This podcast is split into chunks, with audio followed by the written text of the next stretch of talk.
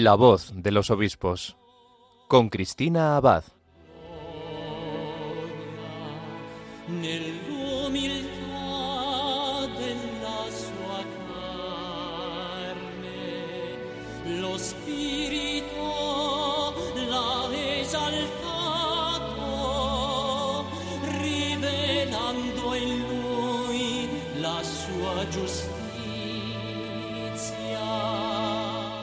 Buenas noches, querida familia de Radio María. Un cordial saludo de quien les habla, Cristina Abad. Bienvenidos a este nuevo programa de La Voz de los Obispos, ya terminando el mes de agosto. Pues como cada 15 días nos reunimos aquí, en la emisora de la Virgen, para acercarnos un poco más a las vidas de nuestros obispos, a la experiencia de su ministerio y para dar a conocer las realidades de sus diócesis, de su misión y la obra que el Señor está realizando en sus vidas podcast. Bueno, y en estos días quizá muchos de ustedes hayan viajado, si han podido disfrutar de unos días de vacaciones o están viajando en estos momentos. Bien, pues esta noche también la Virgen nos va a llevar de viaje a través de las ondas de Radio María. Y es que nos vamos a ir al otro lado del Atlántico para irnos a una diócesis que precisamente se caracteriza por ser muy mariana. Vamos a trasladarnos hasta Argentina, concretamente a la diócesis de San Nicolás de los Arroyos para conocer a su obispo, Monseñor Hugo Norberto Santiago, que nos va a acompañar esta noche acercándonos a la diócesis que pastorea, compartiendo el testimonio de su vocación y la experiencia de su ministerio. Pues no se lo pierdan, en unos minutos lo tendremos con nosotros. Además, en nuestra sección de Episcoflases, nuestro colaborador Miquel Bordas nos informará de otras noticias y mensajes de nuestros obispos. Y finalmente concluiremos nuestro programa desde el corazón de María, con nuestro obispo protagonista de hoy, Monseñor Hugo Santiago, desde la diócesis de San Nicolás, en Argentina. Pues vamos a pedirle a nuestra Madre que como siempre se quede con nosotros y de su mano comenzamos la voz de los obispos.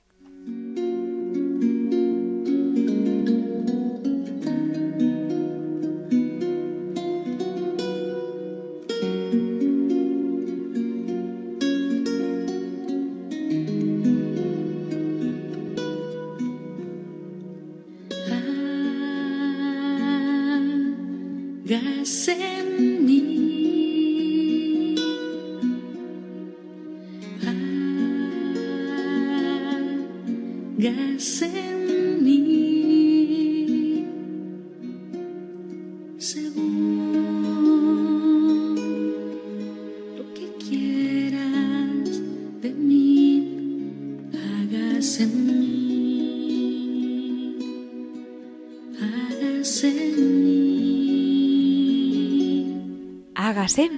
Precisamente este es el lema episcopal de nuestro obispo protagonista de hoy, Monseñor Hugo Santiago, obispo de la diócesis de San Nicolás de los Arroyos en Argentina. Hasta allí nos vamos a desplazar esta noche para conocerle y va a compartir además con nosotros pues parte de la historia que el Señor está realizando en su vida. Él nació el 12 de abril de 1954 en María Juana, en la diócesis de Rafaela. Entró en el Seminario Mayor Archidiocesano de Córdoba, también en Argentina, y después de los estudios filosóficos frecuentó la Pontificia Universidad Católica de Argentina, donde obtuvo la licenciatura en teología 음 fue ordenado sacerdote el 19 de diciembre de 1985 en la diócesis de Rafaela. En Roma obtuvo en 1999 la licencia en Teología Espiritual en el Pontificio Instituto Teresianum. Entre otros cargos, Monseñor Santiago ha sido director espiritual del movimiento Cursillos de Cristiandad, coordinador diocesano de la Pastoral Vocacional, párroco de la Iglesia de San Guillermo en Lehmann y vicario episcopal en la zona sur de su diócesis. Además, ha sido profesor de Teología en la sección de Rafaela de la Universidad Católica de Santiago del Estero y director de la Escuela Diocesana de Diaconado Permanente. El 5 de diciembre del año 2006, el Papa Benedicto XVI lo nombró obispo de Santo Tomé. Recibió la consagración episcopal el 19 de marzo de 2007 en Rafaela, Santa Fe. Tomó posesión e inició su ministerio pastoral como cuarto obispo de Santo Tomé el 26 de marzo de 2007. Y llegamos al 21 de septiembre del año 2016, cuando el Papa Francisco lo nombra obispo de San Nicolás de los Arroyos, sede de la que tomó posesión el 11 de noviembre de ese año. Les contamos también que en la Conferencia Episcopal Argentina es delegado de la región pastoral litoral y miembro de la Comisión de Pastoral de la Salud. Pues yo creo que sin más dilación vamos a dar la bienvenida a Monseñor Hugo Santiago, obispo de San Nicolás en Argentina. Muy buenas noches, Monseñor. Muchas gracias, muchas gracias por recibirnos, por este, justamente comunicar un poco la voz de los obispos, de los pastores.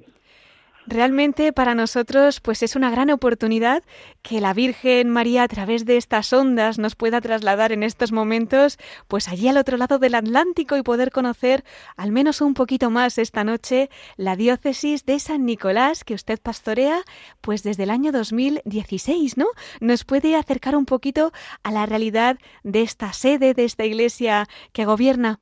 Sí, es una, eh, digamos, es una diócesis que pertenece a la región litoral, que comprendemos ocho diócesis, es una zona, digamos, muy fértil, agrícola-ganadera, también metalúrgica, en cuanto, digamos, a lo que hace a lo laboral, este, y después en cuanto a lo cultural está como muy emparentada con Buenos Aires, este, donde, bueno, tiene una, una característica especial, por ejemplo, eh, yo estuve ya como obispo en el norte, este, en, un lugar eh, que se llama este, Corrientes, y bueno, era otra la cultura, una cultura muy religiosa, esta es una cultura urbana, más vale, este, donde tiene todas las características de la cultura urbana, la gente con muchas cosas, eh, sin embargo, la devoción, sobre todo a la Virgen, es una cosa que entró de manera muy profunda eh, y es diversa la diócesis, eh, tiene este, 10 partidos, aquí se llaman partidos, en otros lugares se llaman departamentos, este, 10 jurisdicciones, digamos, eh, políticas, y este, 61 parroquias, unos 85 sacerdotes, este, que estoy visitando en estos momentos. Eh, todos los viernes visito una parroquia. Eh, y bueno, llevo, sí, llevo ya estamos trabajando un poco con la escucha sinodal.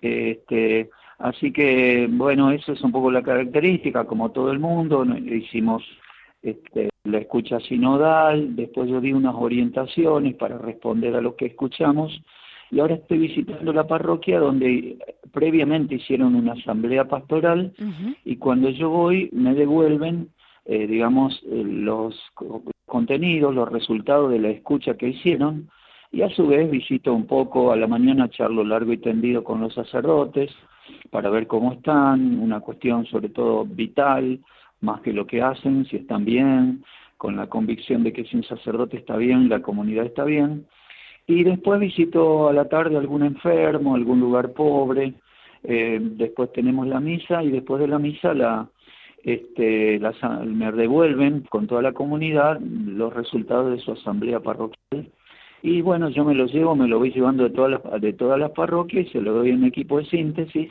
y así vamos haciendo la escucha sinodal. Pues una misión por la que también rezaremos desde aquí en Radio María.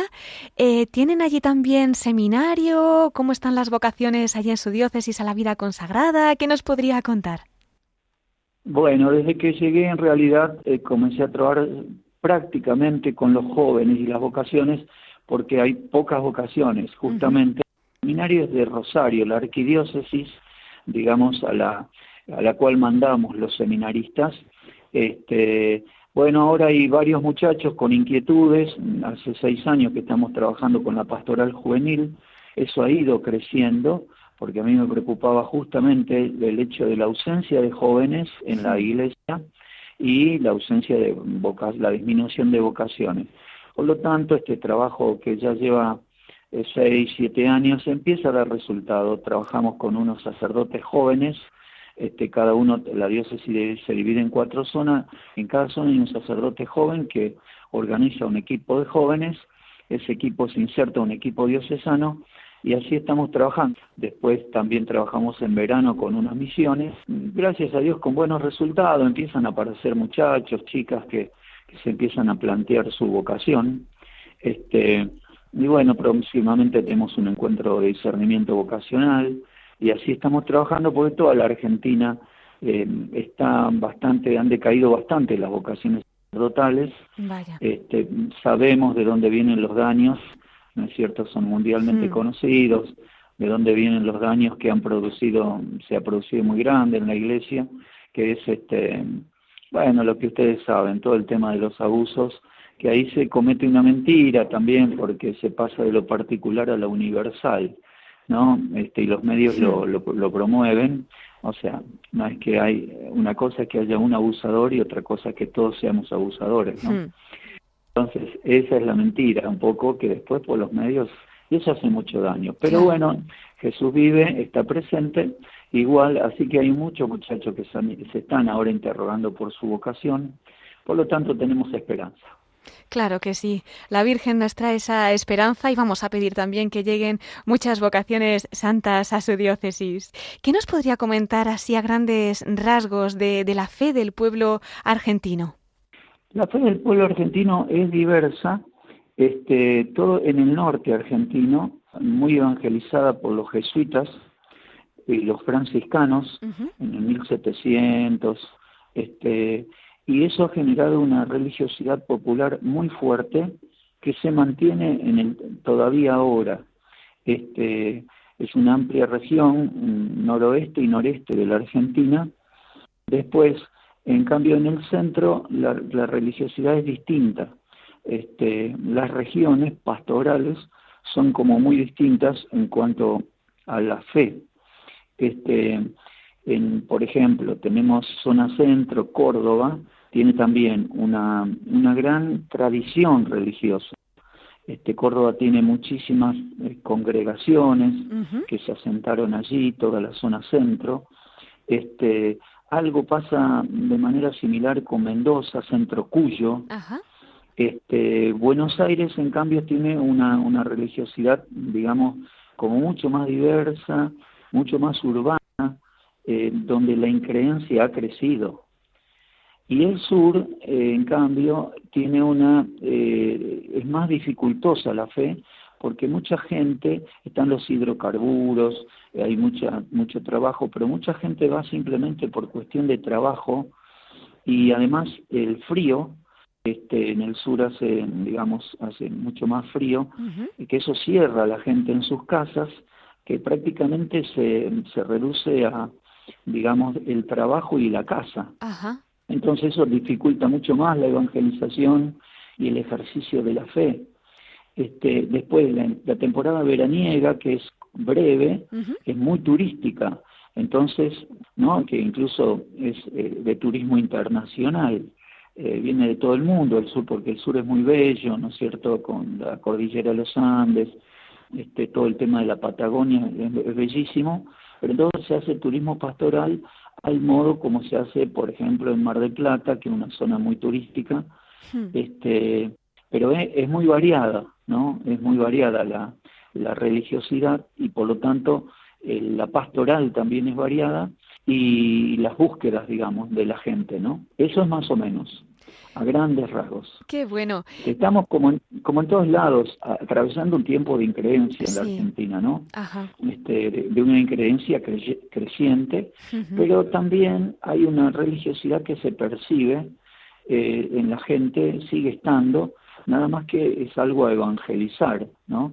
Han crecido muchísimo las otras iglesias, digamos, que nos desafían por un lado porque ofrecen pequeños espacios donde la gente es conocida, con nombre y apellido, contenida, más contenida, y eso hoy se busca muchísimo, un lugar de escucha, de contención, donde me conozcan con mi nombre, con mi historia.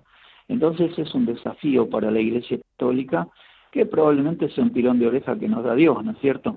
Para que nos ayornemos este, y nos pongamos al día en el modo de evangelizar, percibamos dónde está la gente, qué necesita. Por eso yo creo que lo de la escucha es muy importante, ¿no? Hoy temas como empatía, escucha, eh, crear espacios de, de escucha es muy importante porque no se están teniendo esos espacios por el ritmo de vida, por el estrés, y entonces la gente los necesita mucho. Hmm. Este, también la, la, ahí vivimos un tiempo muy confrontativo en Argentina culturalmente hablando, por lo tanto, o que las iglesias ofrezcan un lugar de cordial, abierto, de buen trato, eh, eh, creo que es la respuesta a esta actitud un tanto confrontativa que nos quedó o se agregó, creció con la después de la pandemia. Ah, claro. este, también la situación socioeconómica de Argentina tensiona mucho a la gente, estamos muy mal económicamente, muy mal políticamente, este, entonces eso tensiona muchísimo a la gente por la cuestión económica. este, hay mucha inflación, eh, y todo eso tiene que ver después con, incide, ¿no es cierto?, en el ejercicio de la fe, porque si la gente está en lo básico, que es llegar a fin de mes, eh, comer, vivir, este, bueno, eso puede ayudarle a recurrir a Dios, pero también es cierto que le ocupa la mente, el corazón, todo. Hmm. ¿No? Esta es la situación de Argentina en estos momentos también. ¿no? Este, es una situación sociocultural eh, muy particular en este momento.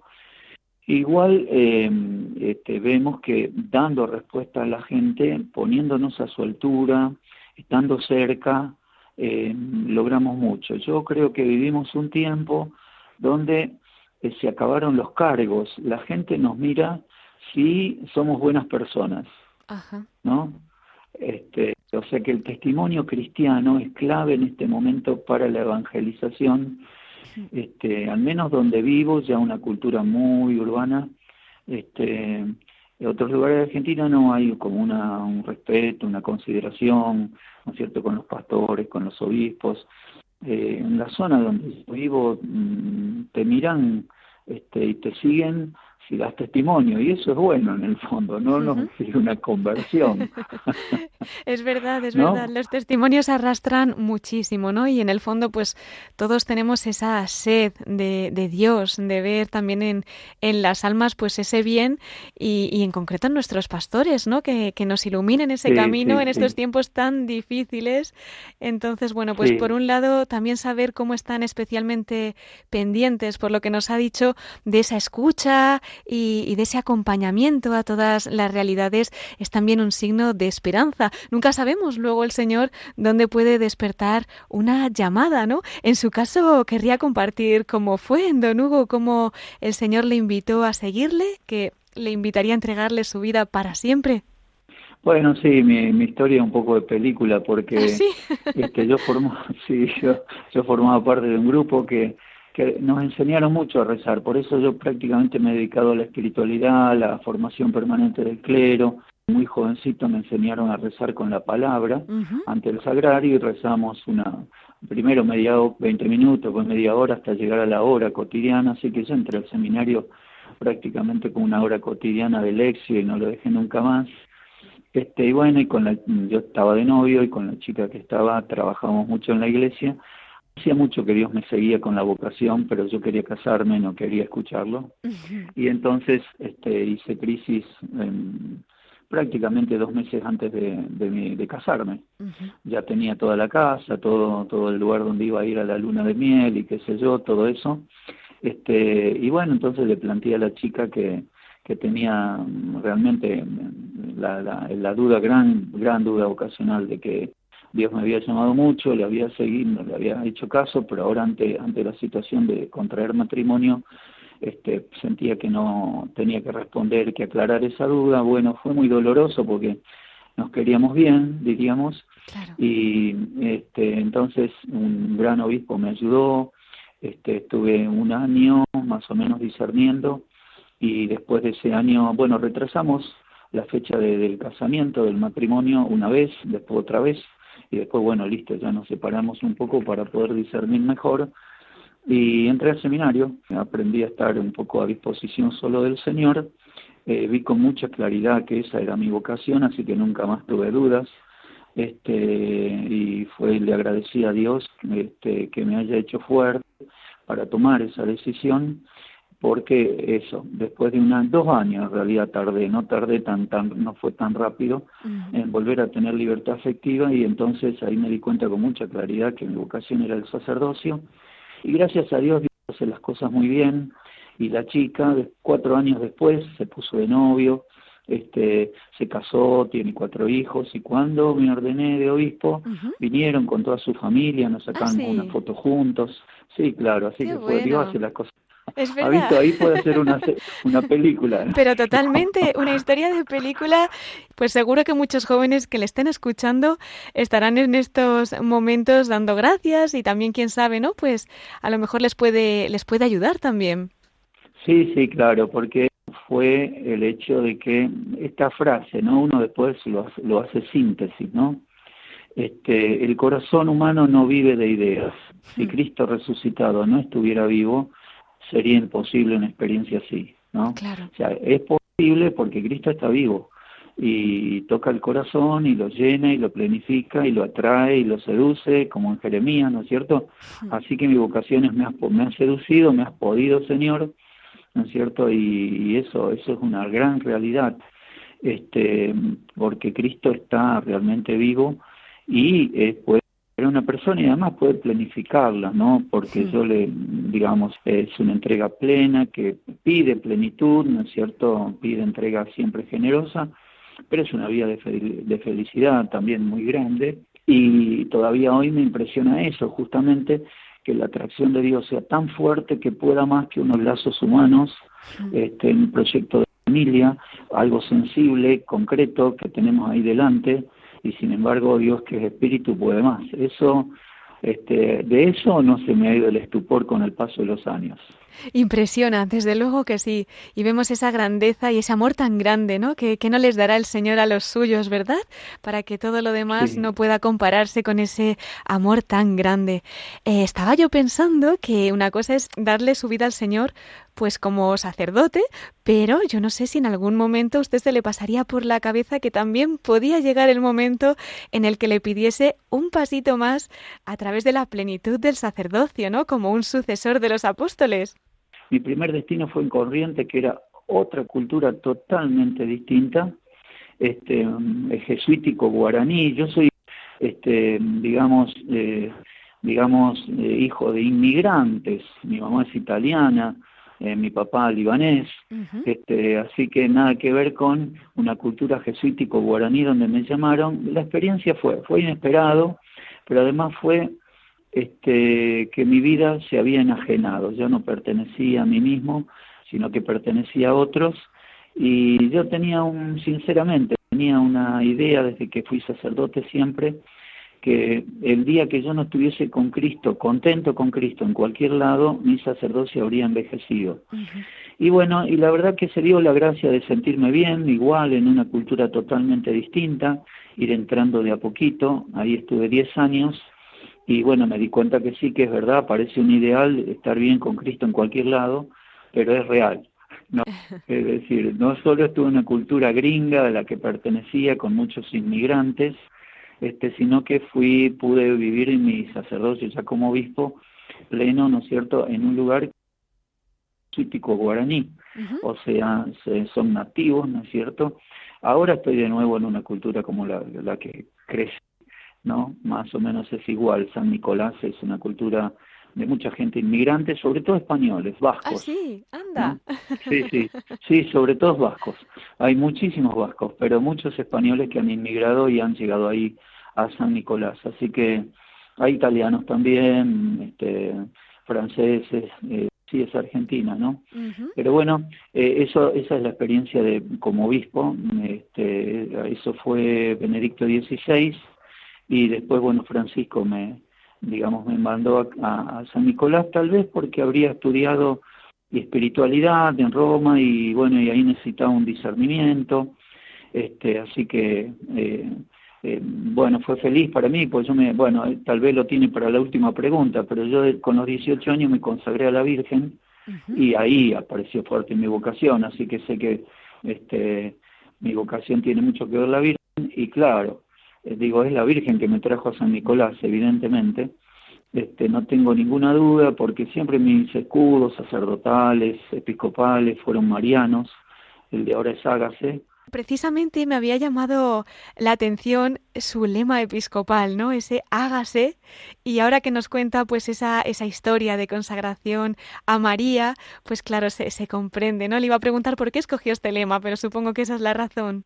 No, pero es más amplio, sí, es cuéntenos, más amplio. Cuéntenos, Sí, sí, porque el hágase de María indica, un, digamos, un lugar fundamental en la iglesia eh, digamos, la historia de salvación, ¿no? Es el hágase de la creación, ¿no? Es también el hágase de la pasión, de Getsemaní, ¿no? Donde se, se gesta la, la redención, nuestra redención. Es el hágase de la encarnación, pero es el hágase también de la, de la redención de Jesús en Getsemaní, ¿no? Así que, y también me parece la actitud justa desde el punto de vista cristiano, es una actividad pasiva, ¿no? Bueno, yo me pongo, hace Señor lo que, lo que, lo que tengas que hacer. Quiere decir que uno no es el principal protagonista, el protagonista, como en María, este, sino que el principal protagonista es Dios, que hace con uno lo que debería hacer, ¿no es cierto? A veces se lo permitimos y a veces no, pero, pero la idea está.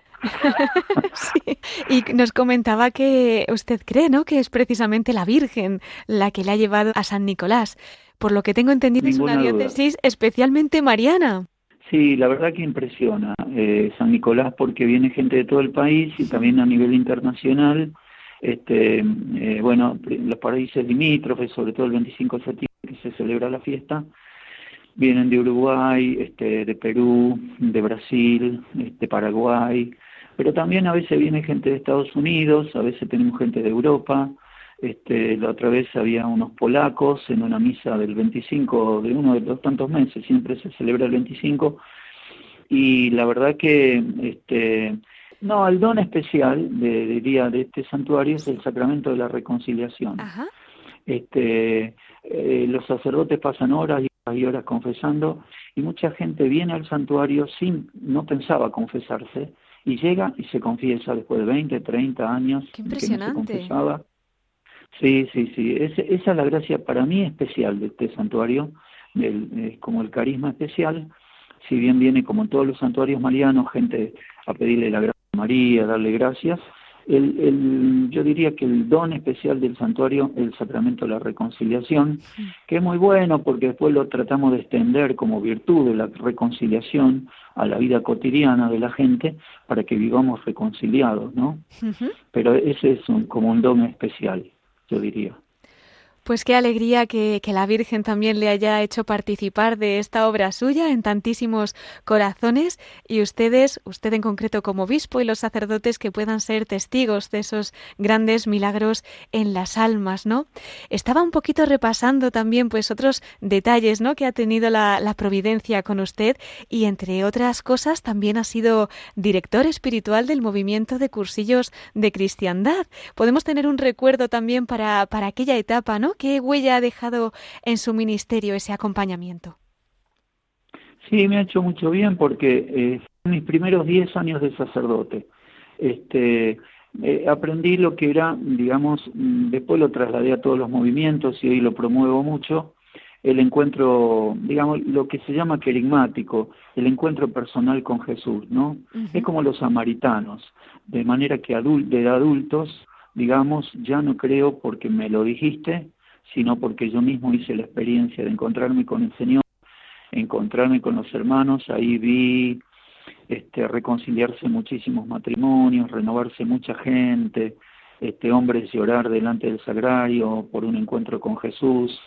Este, me acuerdo un señor que eh, nos, no me costó mucho, nos hicimos amigos me costó mucho llevarlo, este, y él estaba peleado con Dios porque se le había muerto un niñito, un hijito de leucemia, oh. y fue al, a, este, en el momento culmine del cursillo, delante del sagrario, lloraba como un niño. Yo le voy a decir a todos que mi hijo está bien. Digo, no le digas a nadie que tu hijo está bien porque vas a creer que está, van a creer que estás loco.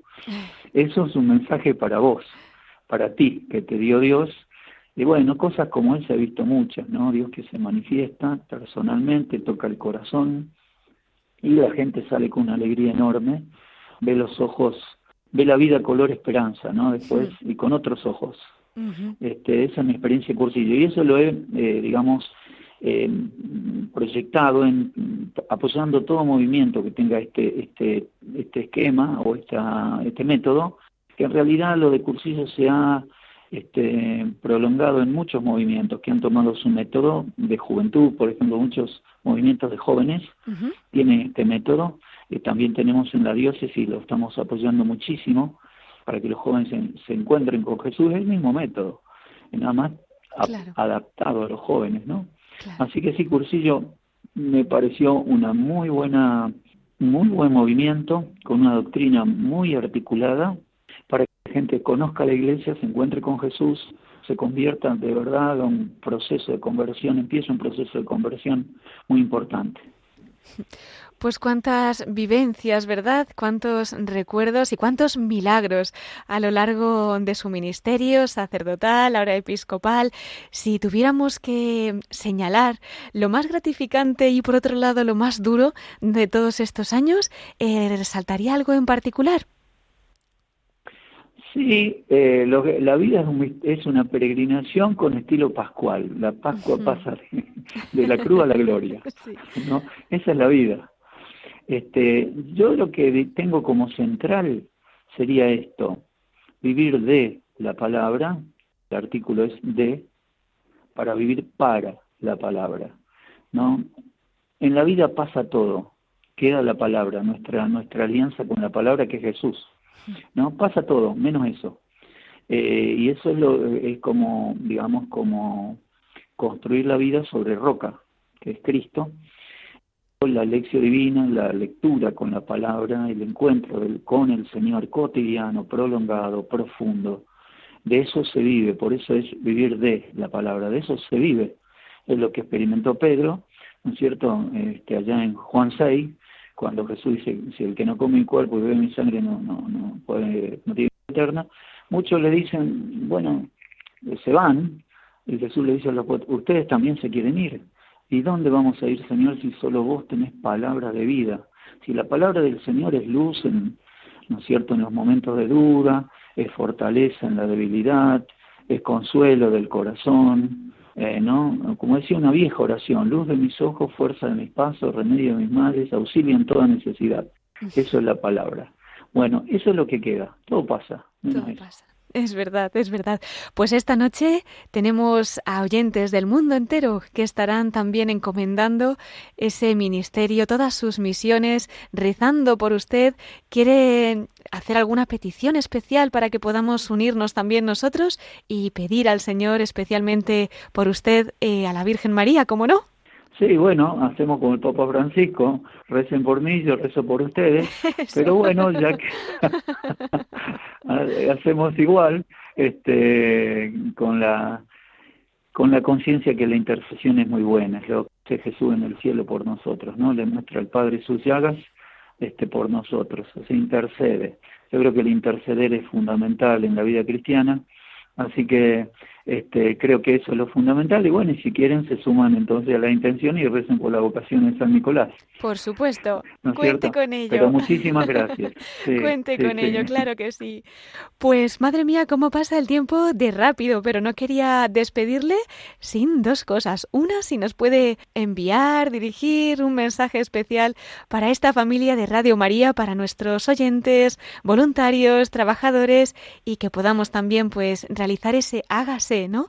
Y que como María podamos llevar la voz del Señor a los corazones que ella quiera. Y la segunda la dejamos para el final.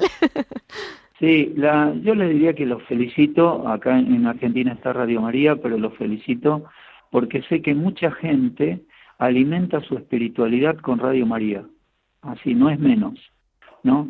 Reza con la radio, este, alimenta su espiritualidad, o sea, son un ministerio realmente muy importante eh, por esa razón y sobre todo al ser un medio que en la medida que tiene proyección más amplia, más gente es bendecida por eso. Así que la palabra síntesis sería felicitaciones y que Dios los siga animando, haciendo creativos, porque de verdad es una, una un modo de evangelización trascendente, muy importante. Este, y que llegan a todo el mundo. Veo, por ejemplo, en, este, Los Ángeles del Papa cuando anuncian desde dónde lo siguen. Bueno, Radio María es citada muchísimas veces. Así que bueno, felicitaciones y que Dios lo siga asistiendo con este valioso medio de evangelización. Muchísimas gracias. Pues nos acogemos también a, su oración para poder continuar esta obra y lo ponemos todo en el corazón de María. Así que no quiero despedirle todavía, sino que le invito a acompañarnos también al final de nuestro programa para que nos hable desde el corazón de María. Muchas gracias. Hasta ahora. Pues en unos minutos volvemos con Monseñor Hugo Santiago, obispo de San Nicolás de los Arroyos, en Argentina.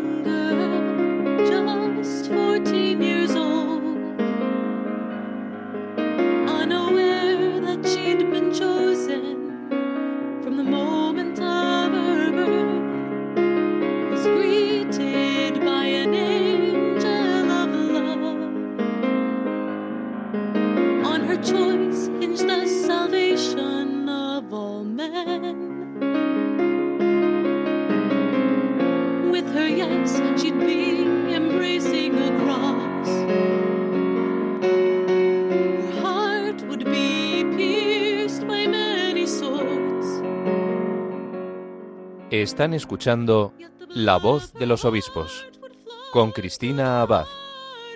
Radio María.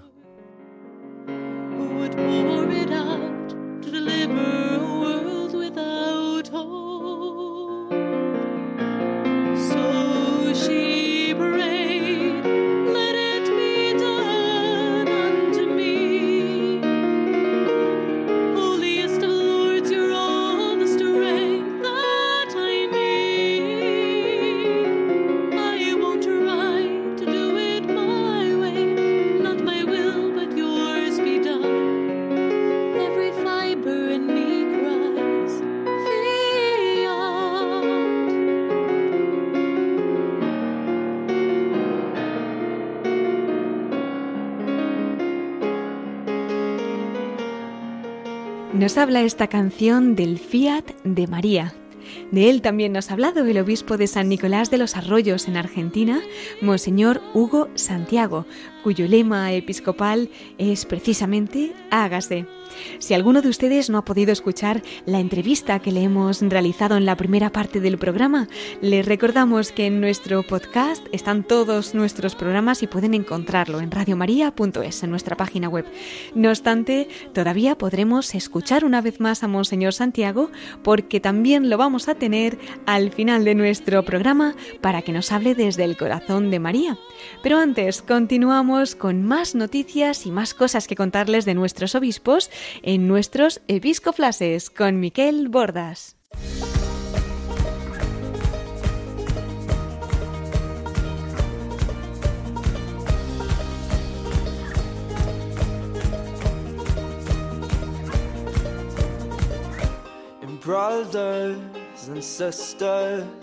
Fill these cups with life.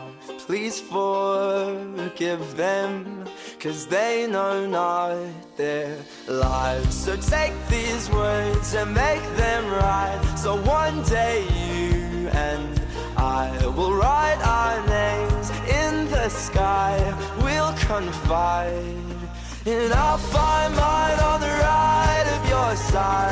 Y con esta sintonía entramos en nuestros episcoflases. Tenemos con nosotros a nuestro colaborador, Miquel Bordas. Muy buenas noches, Miquel, ¿qué tal estás? Pues Cristina y oyentes de Radio María, muy bien. Eh, un placer siempre estar aquí en la voz de los obispos, además con la mirada puesta de un modo especial en Argentina, esta tierra tan lejana, austral, que se podría decir, pero también tan cercana a nosotros, con todo lo que nos ha ido contando Monseñor Santiago en esta entrevista de esta noche. Así es. Y adelanto que Argentina, Cristina, también estará presente en nuestros episcoflashes de hoy, pero dentro de unos minutos, porque antes eh, sí quería hablaros de otro tema en relación con un acontecimiento que la Iglesia eh, va a celebrar el mes que viene, concretamente el 10 de septiembre. Estoy hablando de la Iglesia Universal. Mm, eso me suena a beatificación, ¿eh? podría ser una beatificación, una canonización, un sínodo, lo que fuera. Pues no, pero has tenido razón. Efectivamente, como ya algunos de nuestros oyentes habrán escuchado, también aquí en esta casa, el próximo 10 de septiembre será beatificada en Polonia la familia Ulma. Es una familia polaca que durante la Segunda Guerra Mundial arriesgó su vida para coger y salvar a, pues, a los judíos, vecinos suyos. Y claro, en aquel momento cualquier tipo de ayudas a los judíos estaba penado por los nazis directamente con la, con la muerte, ¿no? Hmm. Y este riesgo, pues así se pagó y así ocurrió, ¿no? El matrimonio formado por Yusef y Victoria Ulma, pues que tenían una explotación agrícola, eh, era gente pues emprendedora, mm, es muy curiosa su vida, ¿no? Y también pues, participaban en la vida de la parroquial, también en alguna asociación católica eh, digamos, dedicada para los campesinos, pues tenían en aquel momento seis hijos, eh, aquí ya nacidos. La mayor, Stanisława, de ocho años, Bárbara, de seis años, eh, Władysław, de cinco años, Franciszek, de cuatro años, Antoni, de tres años, y María, de un año. Pero también tenían un séptimo, un séptimo hijo por nacer en el noveno mes de embarazo. Pues todos ellos, los padres y los hijos, fueron asesinados por los alemanes el 24 de marzo de 1944. De hecho, Miquel va a ser la primera vez en la historia ¿no? de la Iglesia que beatifican a una familia entera y con un niño por nacer, además. Sí, exacto. Providencial, ¿no? Y en esos tiempos, eh, pues donde la familia parece atacada, también los niños por nacer, eh, pues se convierte el seno de su madre a veces en el lugar más peligroso. Pues en este caso también la Iglesia nos da este ejemplo eh, para, para, bueno, encomendarnos a ellos, para imitar también sus virtudes, pues no sé si teniendo que dar la vida por nuestros hermanos hasta tal punto, pero siempre dando la vida para nuestra familia y para nuestros vecinos, nuestros, todos nuestros hermanos. ¿Y por qué? ¿Por qué Cristina ha escogido esta noticia aquí en estos Episcoflashes, una noticia más bien relativa a Polonia? Pues porque uno de nuestros obispos españoles ha destacado la caridad heroica manifestada en el testimonio de la familia Ulma, con motivo de una iniciativa que se ha presentado esta semana en su diócesis. Cuéntanos. Pues me estoy refiriendo al obispo de Alcalá de Henares, a Monseñor Antonio Prieto, que no hace mucho que ha tomado posesión, se ha consagrado y ha tomado posesión de esta diócesis. Le hemos tenido aquí también en el programa, ¿verdad? Exacto, sí, porque el pasado miércoles 23 de agosto se inauguró en la Catedral Complutense una exposición con el título Muerte por humanidad, la familia Ulma. Es una muestra que recoge la historia y las imágenes con varias de las fotografías hechas por el propio Yusef Ulma, el padre de esta familia, que pues era un hombre, ya dicho, muy emprendedor. Hmm. También pues se dedicó a hacer él mismo muchas fotos de, su familia, de, también de su pueblo, e incluso pues se cuenta, ¿no? Que se montó una pequeña central eólica en su casa para poder tener energía para escuchar la radio, la radio que venía de lejos, algo que incluso también eh, pues, no estaba permitido por los nazis y poder escuchar pues noticias frescas eh, procedentes pues de más allá de, la tierra polaca sino de los aliados no bien pues esta familia como avanzábamos será beatificada el próximo 10 de septiembre en el pueblo de Markova en Polonia en el sureste donde vivían eh, la familia Ulma dentro de la comarca de Wanchut cerca de Rzeszów la exposición además no solo es en España es una exposición pues que se está pues distribuyendo o mostrando en distintas partes ciudades del mundo cuenta con el patronato o patronazgo del presidente de la República de Polonia, Andrzej Duda, y ha sido preparada por el Instituto de la Memoria Nacional de Rzeszów, así como por el Comité del Presidente de la República de Polonia para las celebraciones que acompañan la beatificación de la familia Ulma. ha sido traída a España también gracias al apoyo de la Fundación Nacional Polaca y también de la Asociación Polaca en España, Domus Nostra, que mm, lleva el, padre, el misionero de la Sagrada Familia, el padre polaco Sławomir Viktorovich, que además es provincial de esta, de esta congregación aquí en España, y también con el inestimable eh, apoyo del Instituto Polaco de Cultura aquí eh, en España, en Madrid. Y, bien, ese día, el pasado miércoles, antes de la presentación de esta exposición, se celebró una misa presidida por el obispo de Alcalá, don Antonio Prieto, a la que además pues asistieron varias autoridades españolas y polacas. En su homilía, Monseñor Prieto destacó la importancia de este testimonio de la familia Ulma para nuestros días y además pues nos contó que la causa de beatificación de la familia Ulma responde a esta nueva forma de ser santo eh, que ha sido instituida por el Papa Francisco. Pero ¿qué te parece, Cristina, si escuchamos directamente al obispo de Alcalá contándonos por esta nueva vía, pues para poder beatificar a una persona, ¿no? Pues fenomenal. Vamos a escucharlo. Así resaltaba la heroica caridad de la familia Ulma, Monseñor Antonio Prieto, obispo de Alcalá de Henares. Acogieron en su casa a ocho judíos y, fueron asesinados por, los nazis, ¿no? La Segunda Guerra Mundial, pues por este gesto de caridad, por esconder, por salvar la vida a ocho, dieron la vida ellos mismos, todos fueron, todos fueron fusilados. Pero ella, la mamá, la madre, estaba embarazada. Es la primera vez que va a ser beatificado un niño antes de nacer un niño antes de nacer en el vientre de su madre, ¿no? Todos van a, van a ser inscritos en el libro de los santos. El Papa Francisco ha querido que haya una nueva manera de ser santo. Antes era por el martirio, era por el reconocimiento de las virtudes heroicas, una persona que había practicado todas las virtudes de manera heroica, pero ahora el Papa Francisco eh, ha añadido una nueva, un nuevo capítulo de santidad que es dar la vida por los demás una persona que da la vida por los demás, ¿no? Pues esta familia, la familia Ulma, se inscribe dentro de este capítulo de santidad, que es dar la vida por los demás. Ellos supieron sacrificar su propia vida para que otros tuvieran vida. Nos llena de esperanza, ¿verdad? Este mensaje de Monseñor Antonio Prieto, obispo de Alcalá de Henares, que nos hace mirar al cielo y pedir la intercesión de la familia Ulma, que ya en breve será beatificada, ¿no, Miquel? Sí, así es. Y a todos ellos nos acogemos y pedimos también que intercedan, entre otros, pues por nuestros obispos aquí en España. ¿Cómo no? Y ya que estamos con la mirada puesta en el cielo, Cristina, vamos a dar paso ahora a la perla que he rescatado para el programa de hoy Recordamos que en esta sección del programa de la voz de los obispos recordamos, evocamos el legado de algunos de nuestros obispos que ya han partido a la casa del Padre. Algunos, pues a lo mejor ya hace mucho tiempo, y otros no tanto, como es el caso de esta noche. ¿Y de quién nos vas a hablar hoy? Cuéntanos. Pues bien, ya os había comentado al principio de esta sección de los episcoflashes que vamos a volver a Argentina. Eh, y, y, así es. En la perla rescatada de hoy quería tener un recuerdo para un obispo religioso agustino español, misionero, que fue obispo de Cafayate, en Argentina, y que recientemente ha partido a la casa del Padre. Se trata de Monseñor Mariano Anastasio Moreno García. Falleció en Madrid a los 84 años y tras 65 años de vida religiosa. Él estuvo al frente de la prelatura salteña en Argentina entre el año 2008 y 2014. Monseñor Mariano Anastasio Moreno García había nacido eh, aquí en España en Milagros, en la provincia de Burgos, en el año 1938 y emitió sus votos simples en la Orden de San Agustín en 1958, así como los votos solemnes al cabo de tres años en 1961. Pues mira, precisamente estamos ya en la víspera de San Agustín, fundador de su orden, ¿no? Sí, sí, porque además, pues este año Monseñor Moreno ya podrá celebrar su fiesta, esperamos desde el cielo, ¿no? Claro. Y también os cuento que fue ordenado presbítero en 1964 en el marco del Congreso Eucarístico Nacional de España, años también del Concilio Vaticano II. Luego, más tarde, obtuvo en Salamanca la licenciatura en Ciencias de la Educación. Años después, en 1995, fue destinado a Argentina y unos años después, en el año 2007, el Papa Benedicto XVI lo nombró obispo prelado de Cafayate.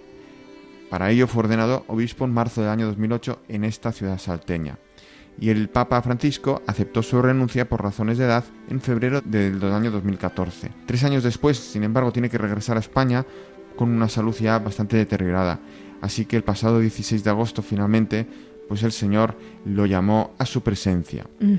Además, la misa de funeral, ¿no? Por su eterno descanso que se celebró en Madrid, estuvo presidida por un hermano suyo, Agustino, español también, Monseñor Luis Marín de San Martín. También en este programa hemos podido conocerle. Seguro que fue una celebración bien emotiva, ¿no? Sí, Cristina, eh, un hermano pues de su comunidad, que además es actualmente el subsecretario del Sino de los Obispos. Eso es.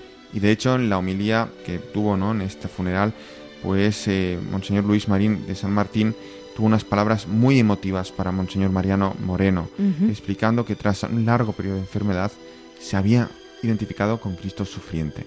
Además, Monseñor Marín se refirió a su hermano de comunidad, de episcopado, Monseñor Moreno, como un hombre de grandes cualidades humanas, sencillo, alegre, buen amigo, excelente compañero. En su opinión, en él se conjugaba el espíritu austero del castellano y el corazón habitado del Agustino. También subrayó que Monseñor Moreno se alimentaba de la oración y de la Eucaristía y se purificaba en el crisol del apostolado, de la disponibilidad a los hermanos, del contacto con el mundo.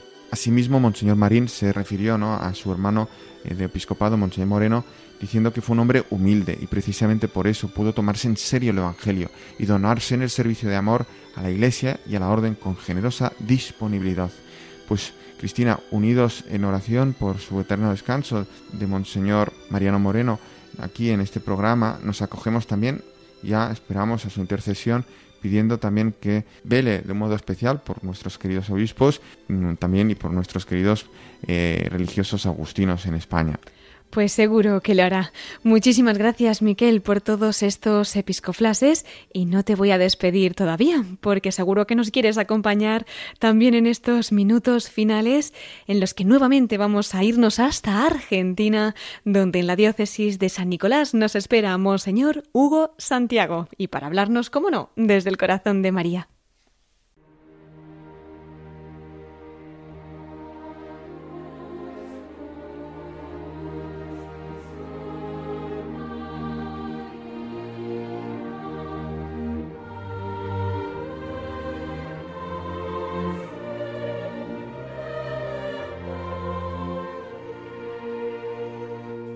Y entramos ya en nuestra última sección del programa, La voz de los obispos desde el corazón de María. Tenemos con nosotros nuevamente al obispo de San Nicolás de los Arroyos desde Argentina, a Monseñor Hugo Santiago, quien nos ha acompañado también en la primera parte de nuestro programa y ha compartido su testimonio vocacional, nos ha contado el paso de Dios en su vida a través de su ministerio, nos ha acercado a la diócesis que pastorea y por lo que nos ha contado, desde siempre ha tenido una unión muy especial con la Virgen María. Pues tenemos ahora la oportunidad de conocer alguna de sus experiencias también junto a nuestra Madre. Monseñor, muchísimas gracias por acompañarnos también en estos últimos minutos del programa y somos todo oídos para que nos hable también desde el corazón de María. Bueno, tengo 69 años, este, cuando tenía 43 tuve una enfermedad bastante preocupante y el día que me iba a hacer los análisis, eh, a ver si, si estaba todo bien o no, definitivamente, después de un tratamiento y demás, este, eh, me doy cuenta que era la Virgen, la, fiesta de la Virgen del Carmen.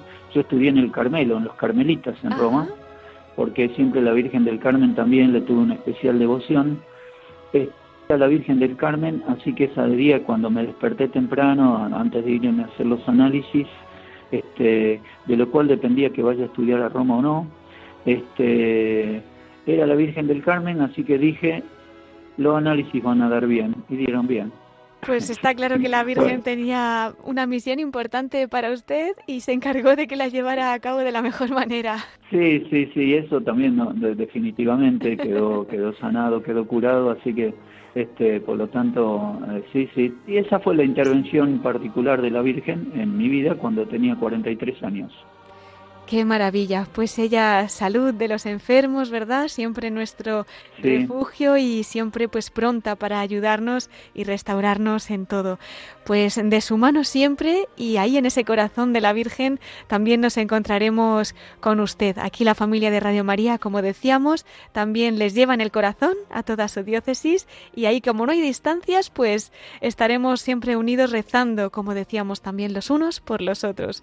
Muchísimas gracias por habernos Les doy la bendición. Gracias. Que Dios los bendiga en el nombre del Padre, del Hijo y del Espíritu Santo a ustedes, haciéndolos creativos para seguir evangelizando y a todos sus oyentes. En el nombre del Padre, del Hijo y del Espíritu Santo. Amén. Muchísimas gracias, Monseñor Hugo Norberto Santiago, obispo de San Nicolás de los Arroyos en Argentina. Hasta siempre. Hasta siempre.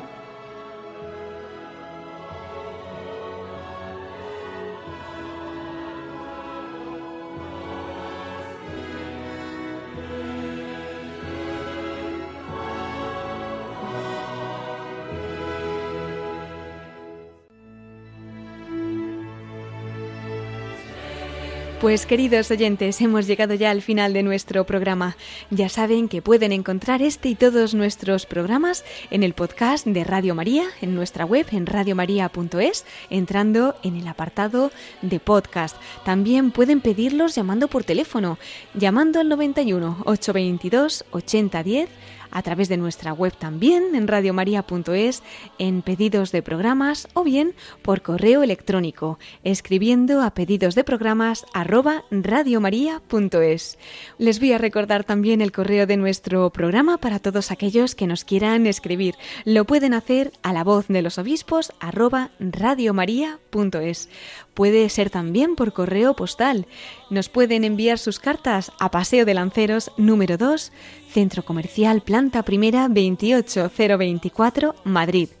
Pues agradecemos una vez más al obispo de San Nicolás de los Arroyos en Argentina, a Monseñor Hugo Santiago, el que amablemente nos haya acompañado en el programa de esta noche y haya compartido con nosotros parte de la historia que el Señor ha ido tejiendo en su vida y que sigue realizando también.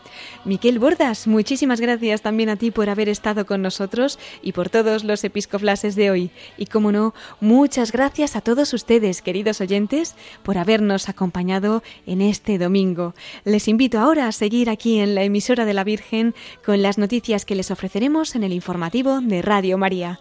Se despide Cristina Abad. Hasta dentro de 15 días, si Dios quiere, a la misma hora, a las 9 de la noche, las 8 en Canarias.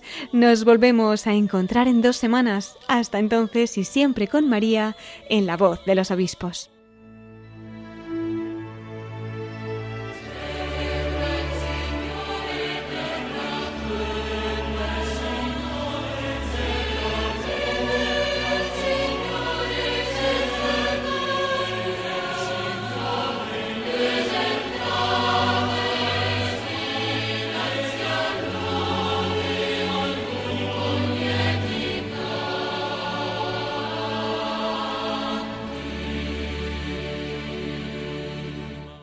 Han escuchado La voz de los obispos con Cristina Abad.